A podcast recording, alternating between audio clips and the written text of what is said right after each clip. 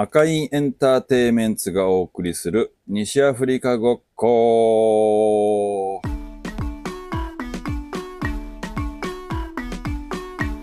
この配信は私ユージマンが関わる西アフリカ系パフォーマーたちを紹介したり西アフリカの音楽について深掘りしていく番組です。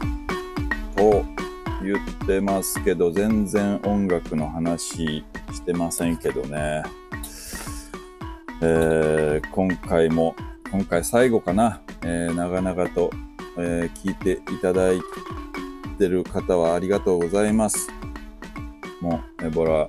エバエボラ疑惑への道4回シリーズファイナルとさせていただきたいと思いますけど。はい。えー、そのね まあアフリカに行くにあたって奄美できび狩りの仕事をしてお金を貯めてアフリカで、えー、オーガニックな生活を送ってそして帰ってきて1週間後に発熱して、それで防護服で、あのー、病院のね、エボラ室っていう、できたばかりのエボラ室っていうとこに、えー、2歩で隔離されたというとこまで、えっ、と、前回話したと思うんですけど、それでもうヤフーニュースのね、トップに出ちゃって、えー、超焦ったという、あのー話ですけどね。まあその、エボラ室っていうのはね、どんな感じかっていうと、まあ言ったらその、病院にあるね、えっ、ー、と、入院室の個室的な感じで、どんぐらいだろう。えー、12畳ぐらいかな。広さ的には。うん。で、まあ、ベッドがあって、トイレもあって、洗面があって、みたいな感じなんですけど、ただ、えっ、ー、と、二重扉あの、えっ、ー、と、自動の二重扉っていう大きなね、あの、自動扉ですよね。自動ドアが二重になってて、あっちからまず開けて、で、まあ中に入るときは、まあ、あっちから一回自動扉を開けて、閉めてからもう一個の扉で入って閉めるという、あの、そういうもう厳重なスタイル扉ですよね。で、ご、食事も向こう食事の扉もあって、向こうから開けて、えっ、ー、と、トレーを入れて、向こうを閉めてから、こっちを開けて、食事を取り出して閉めるという感じの、あの、部屋でしたね。で、まあ最初、なんかパニックったんですよね。っていうのは、まあ、なんかやっぱ、アフリカでね、もう自然まみれで、あの、過ごしてきたこともあったのか、その、命があるものが全くないんですよね。無機質というか、あのー、全くなくって、それでなんかね、結構パニックったんですよね。なんか、まあ、昔からちょっとそういう意識あるんですけど、病院に行くと、やっぱ、生命力が落ちるんじゃないかな、みたいな、あのー、イメージがあって、なんでちょっと、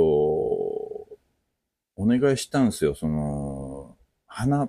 とかを生けたり、その、植木鉢っていうかね、そういう植物を置い置きたいんですけど、つったら、ダメですと。なんか、そういう、まあ、結局無菌の状態にしとかなきゃいけないから、もうそういう菌のあるような疑いのあるものは、もう、言語道断ぐらいなノリで、えっ、ー、と、言われたんですけど、それで、うわー、やばいやばい、俺、もうこのまま、やばい、死ぬかもしれんとかいうぐらい極端にあのパニックって、だからもう毎日ね、あの、ちっちゃい窓の外に見える木を 眺めてましたね。ほんと。あの、よくね、昔のなんか童話とかであるように、もうあの葉っぱが最後の葉っぱが落ちたら私死ぬんだわ、みたいな、まあ、そういう類のセンチメンタルを持ちながら生活したんですけど、で、まあ、その、すぐ採血を受けて、その血が、えっ、ー、と、東京に運ばれて、そこで、えっと、血の検査をして、で、翌日には、あのー、実は、もう検査結果が分かって、で、エボラではなかったですと、いう、あの、報告を受けまして、そうやろ？みたいな。内心、内心。そうなんよ、もう風邪なんよとか。思いつつも、まあ、若干ほっとした部分もありつつのっていう、まあそういう心境だったのを覚えてますけど、ただもう、その後から聞いた、その、うん、俺の血が運ばれてるのをヘリポ、高速で運ばれてるのをヘリコプターから撮影してる中継の映像だったり、生中継の映像だったり、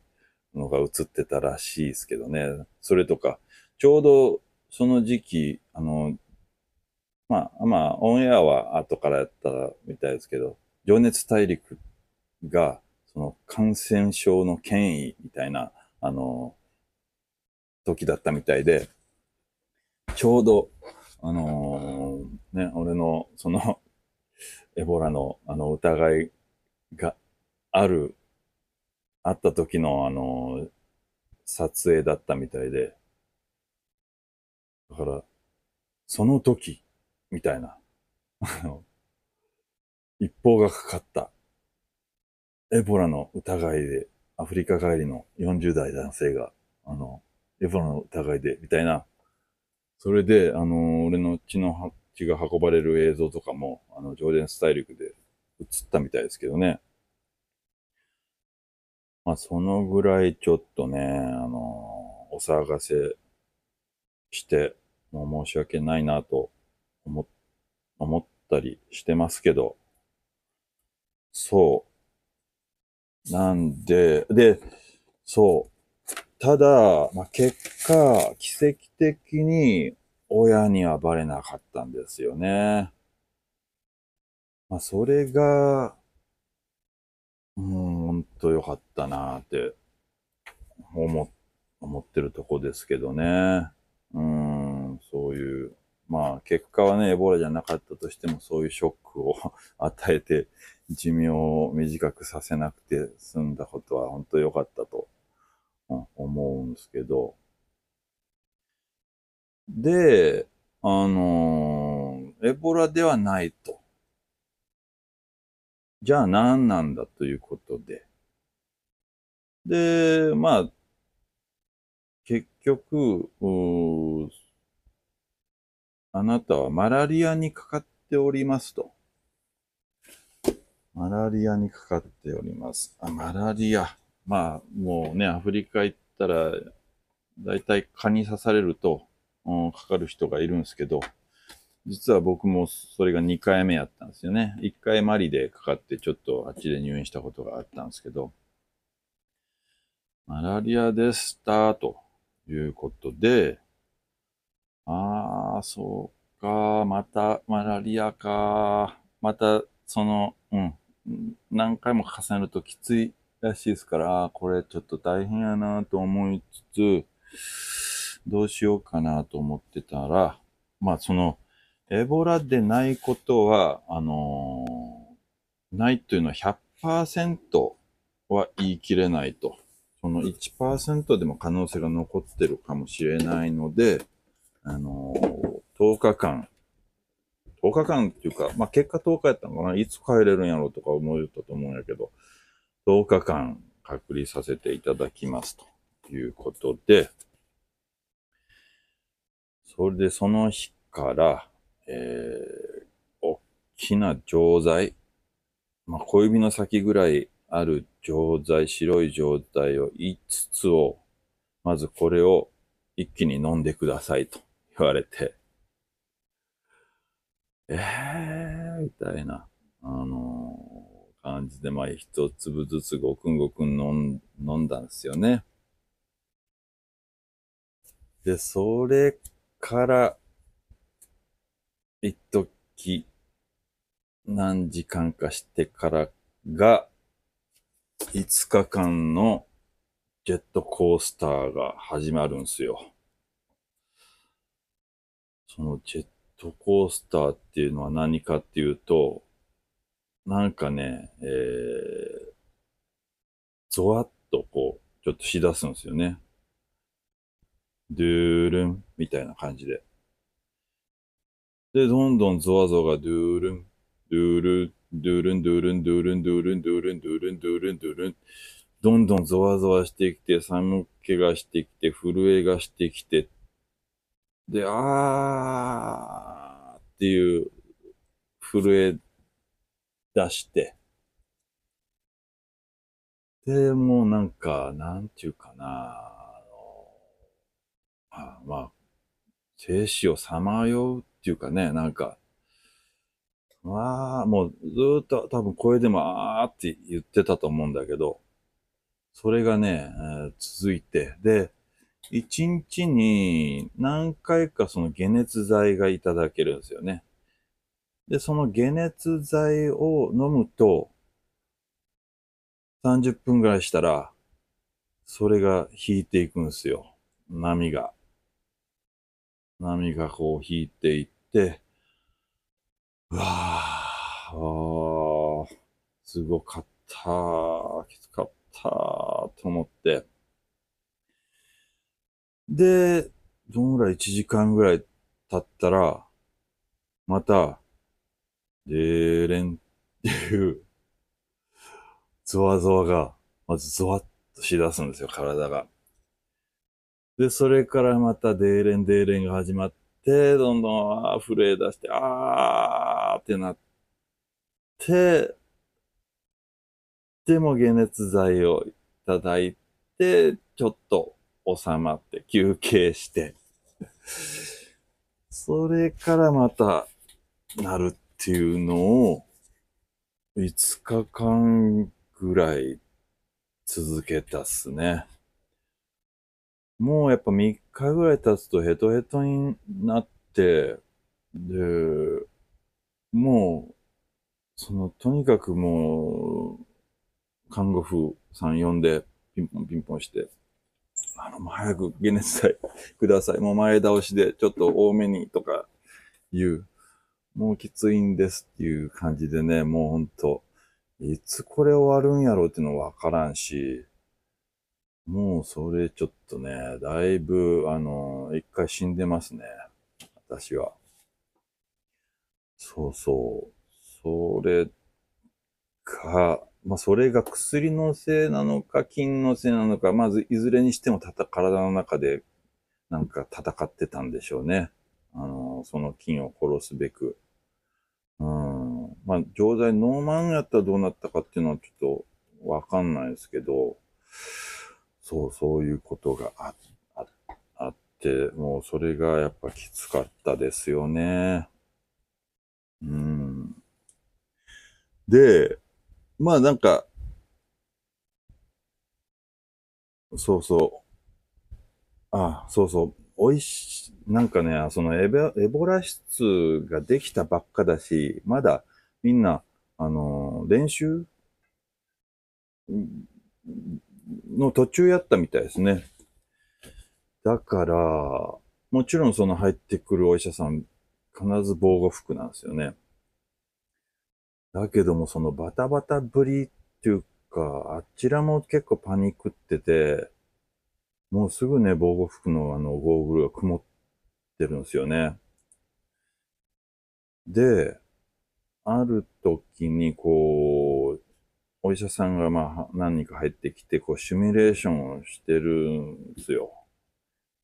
いろんなことを。で、ちょうどその、あのー、なんか出る、その、病室を出るときにっていう説明をしてるときに、病室を出るときにって言うんじゃなくて、逃げるときにっていう言い方をしたんすよ。それで俺、もう気づい、すぐ気づいてね、あ、逃げる？あれ？と思って、まあなんか、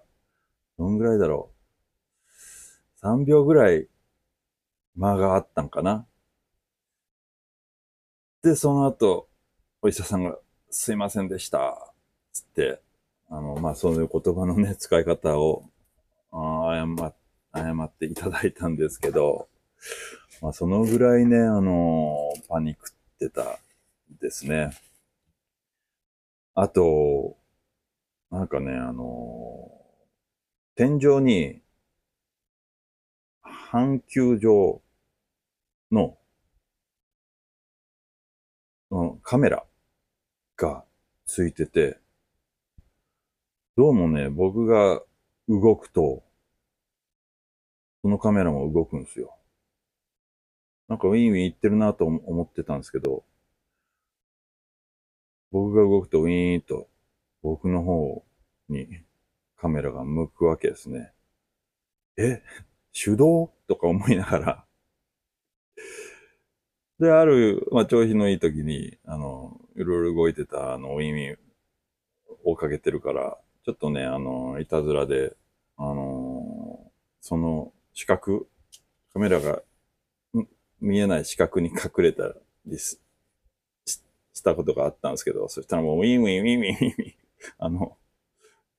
かなり回ってたっすね、カメラが。パニクって。まあそうそう、もういろんなパニクリが起こってたんですけどね。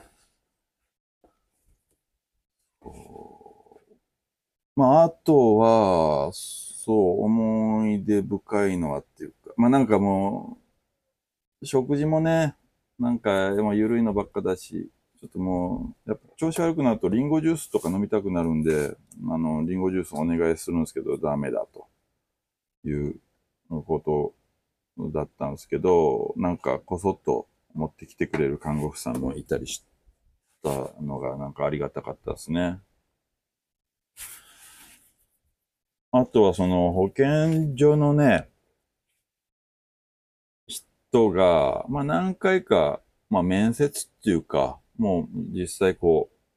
あ、面会か。面会に来てくれたんですけど、もちろんその、面と向かっては無理なんで、あの、二重扉の向こう越しからインターフォンで、あの調子どうですか？とか、なんかいろいろ、あの、話をね、こちらもインターホンで話すんですけど、ある日、あのー、なんかその女性が、あのー、話してると泣い、泣き出したんですよね。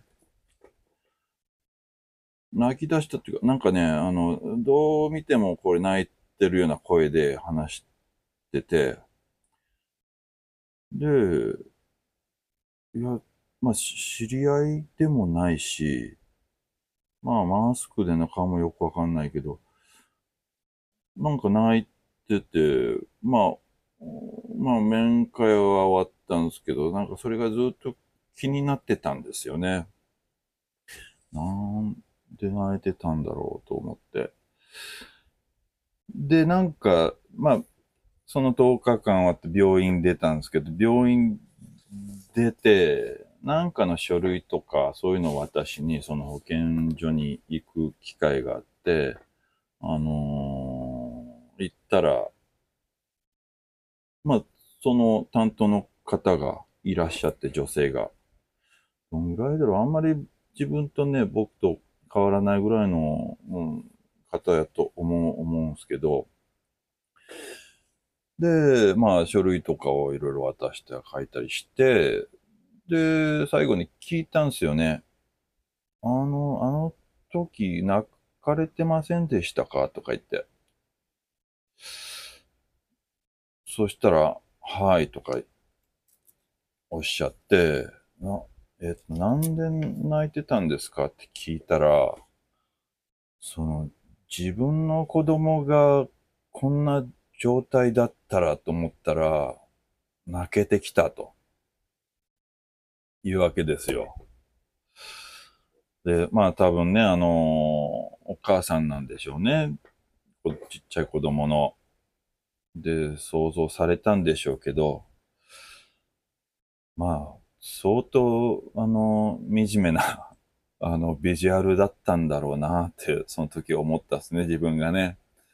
なんか二重扉の向こうに、あのー、ポツンとベッドに逆光で座ってる男みたいな。まあ確かにだから、ほんと自分の親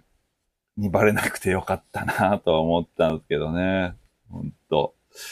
いやー、まあそういうね、話もありまして。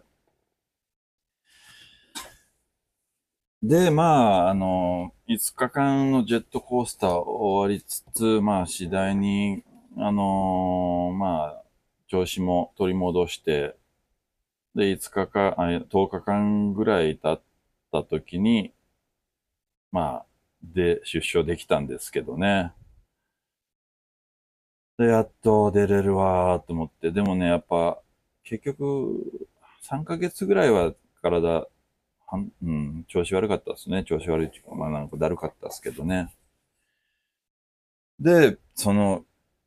もう退院の日に二重扉を初めて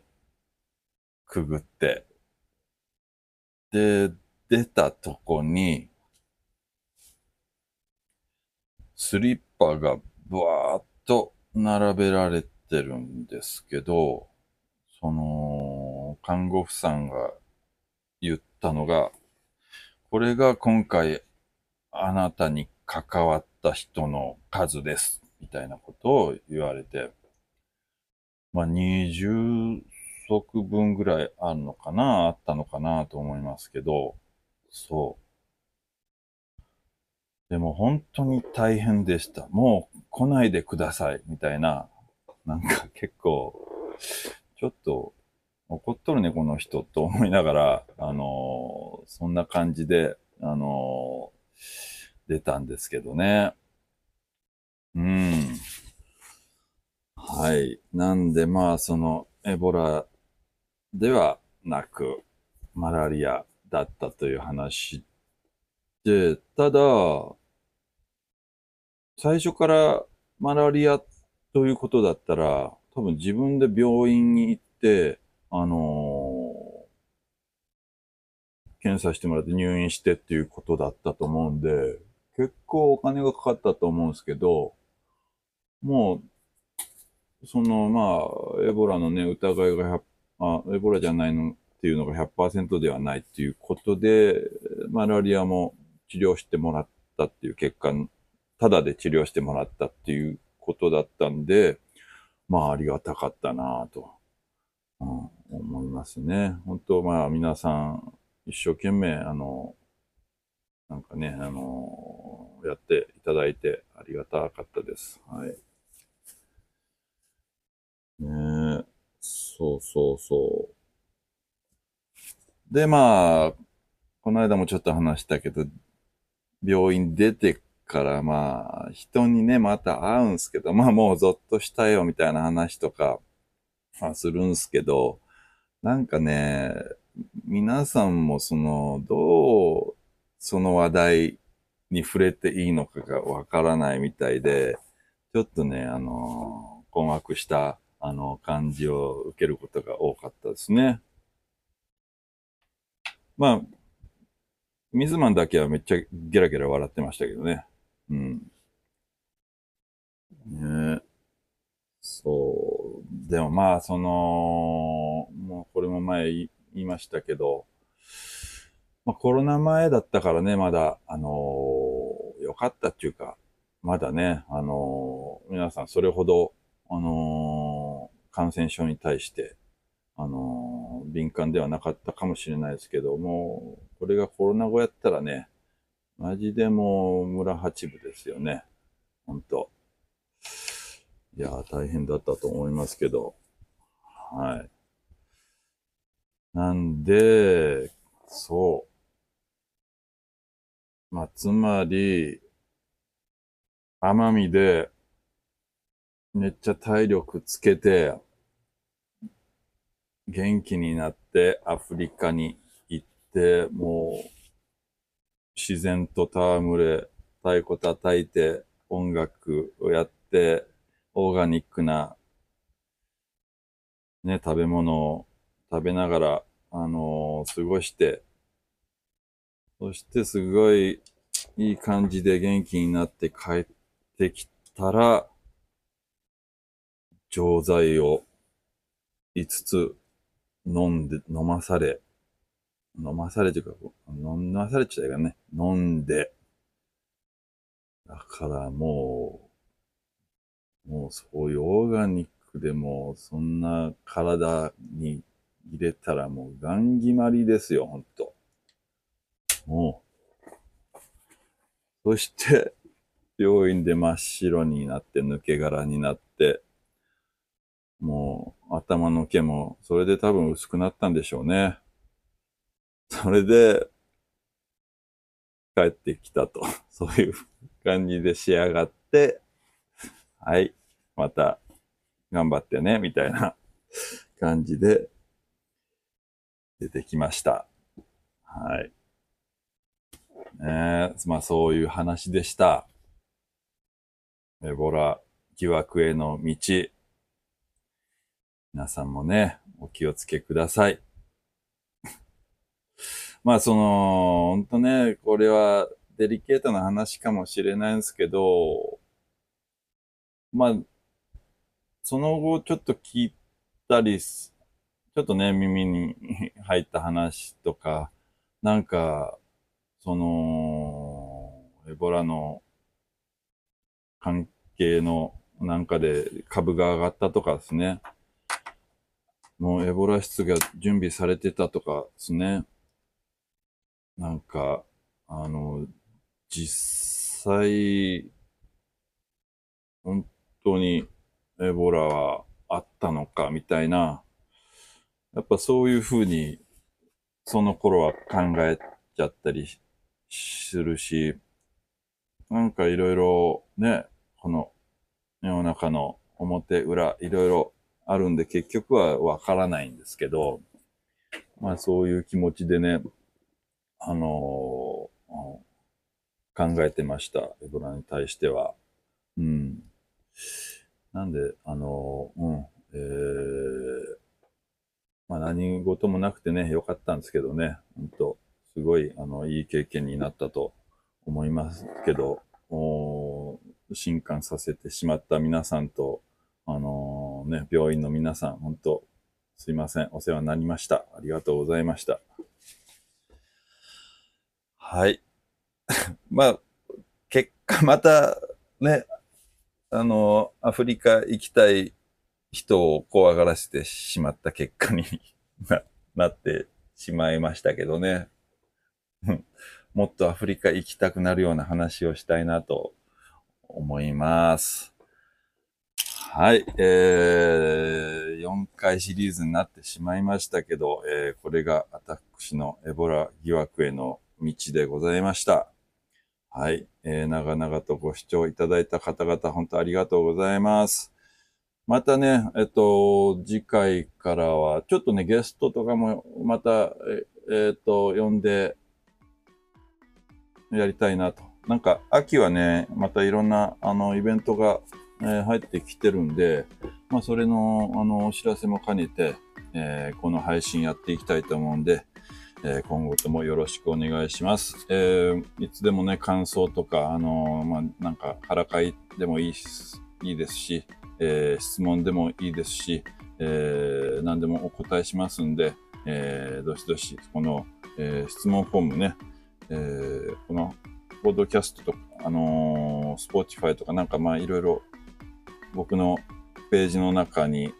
質問コーナー、What do you think, what did you think か。What did you think about this episode? っていう、あのーとこがあるんで、そこに、あのーなんか書き込んでいただけたら、えー楽しいです。よろしくお願いします。はい。ではこんな感じで終わります。ありがとうございました。